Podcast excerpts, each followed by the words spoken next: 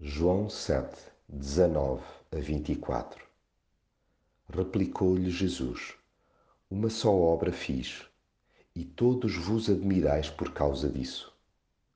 Não julgueis pela aparência, mas julgai segundo o reto juízo.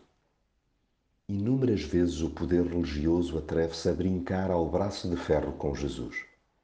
É indiscutível de que lado está a força nomeadamente a da graça, do perdão e do amor. No entanto, são os profissionais da fé que julgam de ter o conhecimento espiritual. Dominam a lei de trás para a frente, mas não a cumprem. Daí que Jesus os confronte e estes, como moeda de troca, o tentem silenciar. Esta batalha sobrenatural é desconhecida ou subestimada por grande parte das pessoas. São poucos os que se apercebem do ódio maligno que lhe é direcionado.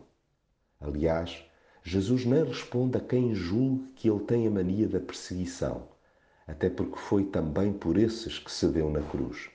Ainda assim, não deixa de colocar a nu a incoerência dos que se dizem supracumpridores, mas que se irritam perante o exercício da sua generosidade, engavetando todo e qualquer ato de compaixão por causa de regrinhas.